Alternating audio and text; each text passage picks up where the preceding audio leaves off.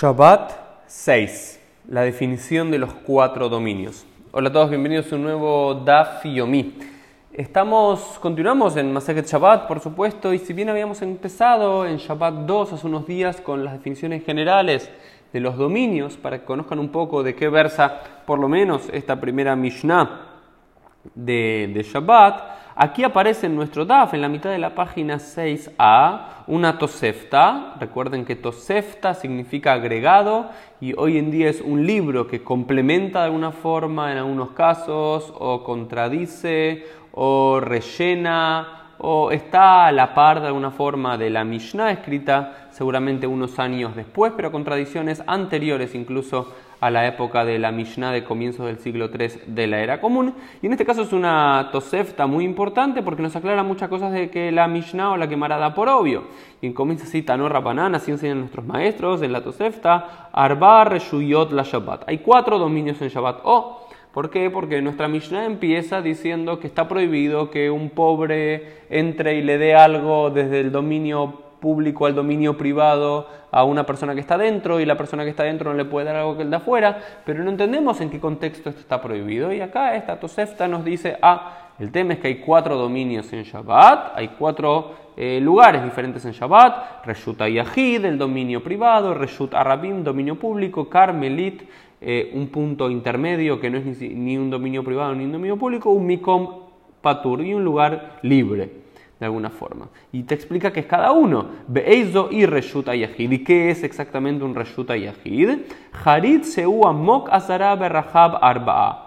Bejen Geder Sheu Gabo Azara Berrahab Arba'a. So y Reshuta Yahid Gmura. ¿Qué es un Reshuta Yahid Gmura? ¿Qué es un definitivo y completo Reshut Ayahid es el siguiente. Es eh, un algo, no sé, haces un pozo en el suelo que tiene más de cuatro eh, puños de distancia, 40 centímetros de ancho por 40 centímetros de largo y eh, un metro de profundidad aproximadamente, eso es un reshute yahid gmurá, o también una estructura hacia arriba en el cual tiene por lo menos una caja, imagínense, o una pequeña habitación que tiene 40 centímetros por 40 centímetros y tiene paredes de por lo menos un metro. Esto es un reshuta yahid gmurá. Eso es lo que llamaríamos un dominio privado, que hoy el ejemplo clásico no son lugares tan chiquitos, sino que es una casa de familia. Eso es lo que diríamos hoy. Beeizo y Reshut Arabim. Se pregunta la Tosefta, ¿qué es un Reshut Arabim? Sartiá, que es eh, una, calle principal de la ciudad, Upaltiak y una plaza muy grande, Umeboot, Amefulashin, Zo y Reshut Arabim Murá, y también los pasajes que están abiertos en todos sus costados. Esto es un Reshut Arabim Murá, es un Reshut Arabim completo. ¿no? Entonces, ¿qué es un eh, dominio público completo, estrictamente hablando? Es un lugar eh, eh, grande, extendido, que no tiene paredes que lo delimitan. Luego la Tosefta, eh, Tosafot, perdón, no la Tosefta. Recuerden que Tosefta es este libro que hablábamos recién complementando a la Mishnah de los primeros siglos de la era común. Y Tosafot son los comentarios de los nietos y estudiantes de Rashi al Talmud, que también significa agregados en ambos casos. los Tosafot agregan que tiene que ser un lugar para hacer un Reshut Arabim Gamur que pasen 600.000 personas. Es decir, un Reshut Yahid es un lugar que no pasen muchas personas, que es un lugar familiar, privado y demás, y un Reshut Arabim, un dominio público general, tiene que ser un, dominio, un lugar en el cual pasen abundante cantidad de personas diariamente, como es una plaza pública en medio de una ciudad, o una calle central, o los pasajes grandes que no están cerrados en, con las ciudades o las ciudadelas antiguas. Estos son los dos Reshuyot que son de origen de la Torah, que su origen está en la Torah. Y acá nos dice eh, la Tosefta. Ein motziim mi reshuta yehid le reshut arabim zo, be'ein machnisim mi reshut arabim, solo reshuta yehid zo. Dice, y esta es la prohibición, la prohibición es entrar o sacar un objeto, cualquiera sea el objeto, de uno de estos dominios privados al dominio público o el dominio público al dominio privado. Pero y si metió algo y sacó algo por, digamos, de forma negligente, sin saberlo por error, Hayab Hatat, en los tiempos que había el existía el templo de Jerusalén, tenía que traer un sacrificio por su transgresión, que la hizo sin intención. Bemezid, si lo hace con intención, Anush Karet Beniskal.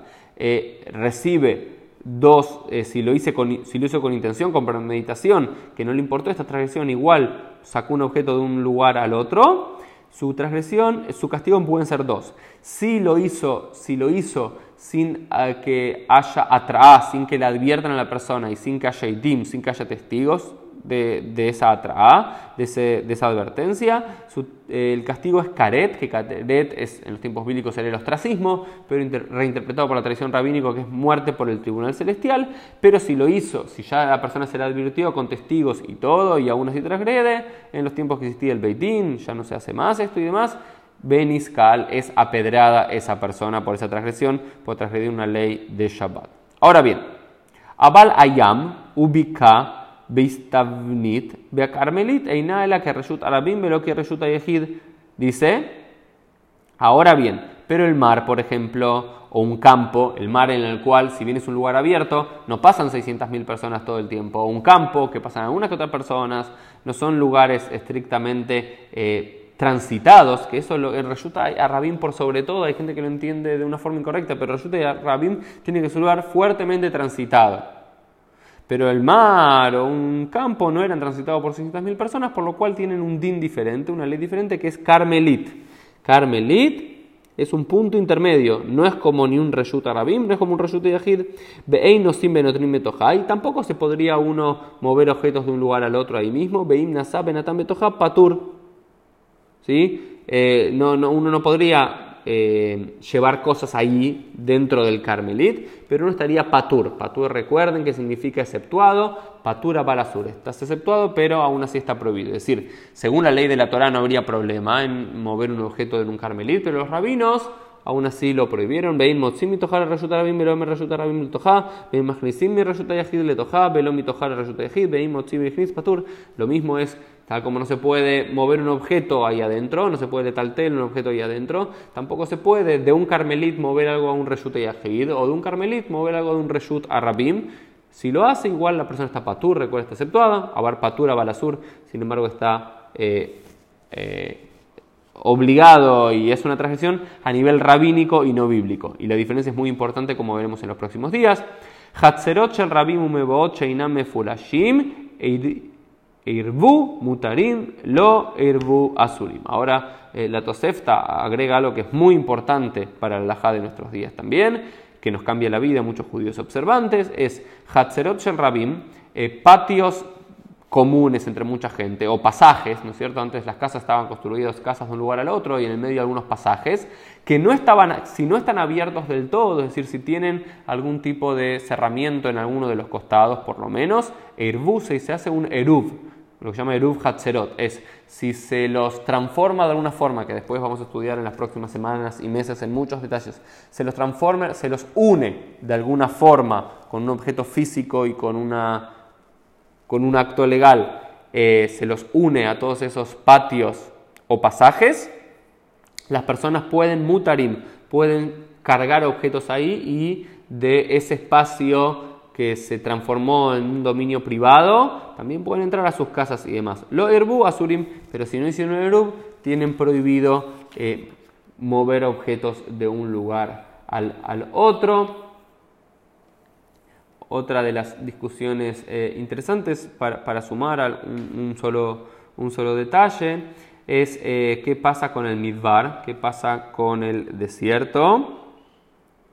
en el desierto hay un debate algunos dicen que el desierto es como un carmelit, sería como un carmelit. ¿Por qué? Porque esa es la posición del Rashba, porque no, no pasa mucha gente por el desierto. Sin embargo, el Rambam dice que el desierto sí pasa mucha gente.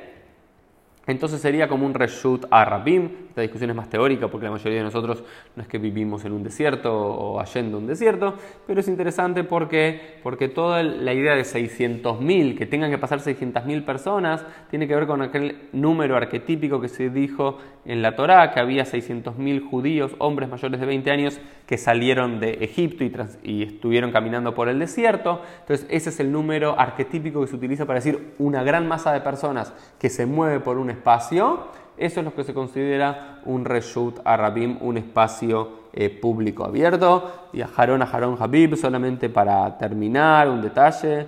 Eh, hay una discusión que tiene que ver con algo que tiene que ver con Masejet Shabbat, que no quiero entrar en detalles, y dice que alguien encontró, de Amar Rab, que Rab encontró, Matzati Megilat Setarim Bei Rabihia, que encontró un rollo de los secretos en la casa de Rabbi Gia. ¿Y qué es este que ahí en los rollos de los secretos se hablaba que había 39 tareas prohibidas en Shabbat?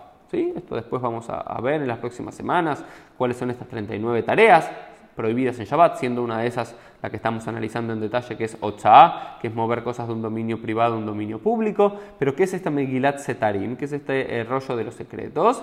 Eh, eh, explica Rashish que eran pequeños escritos en los cuales, en los momentos en los cuales existía la prohibición de poner por escrito la Torah oral, porque nosotros tenemos la Torah escrita, que son los cinco libros de Moshe, y la Torah oral, que es la Mishnah, la Tosefta, el Talmud, etcétera, etcétera, etcétera. Pero ¿por qué era llamado Torah oral? Porque en un momento estaba prohibido ser puesta por escrito. Eso debía permanecer oral para siempre, pero en un momento se decidió poner por escrito, pero antes de ese periodo los rabinos únicamente escribían en pequeños eh, libros, en pequeños megilot, en pequeños y después escondían algunas leyes generales generales de la ley para no ser olvidadas y luego la escondían. Y en una escondieron que en Shabbat hay 39 tareas prohibidas. Esta es Megilat Setarim.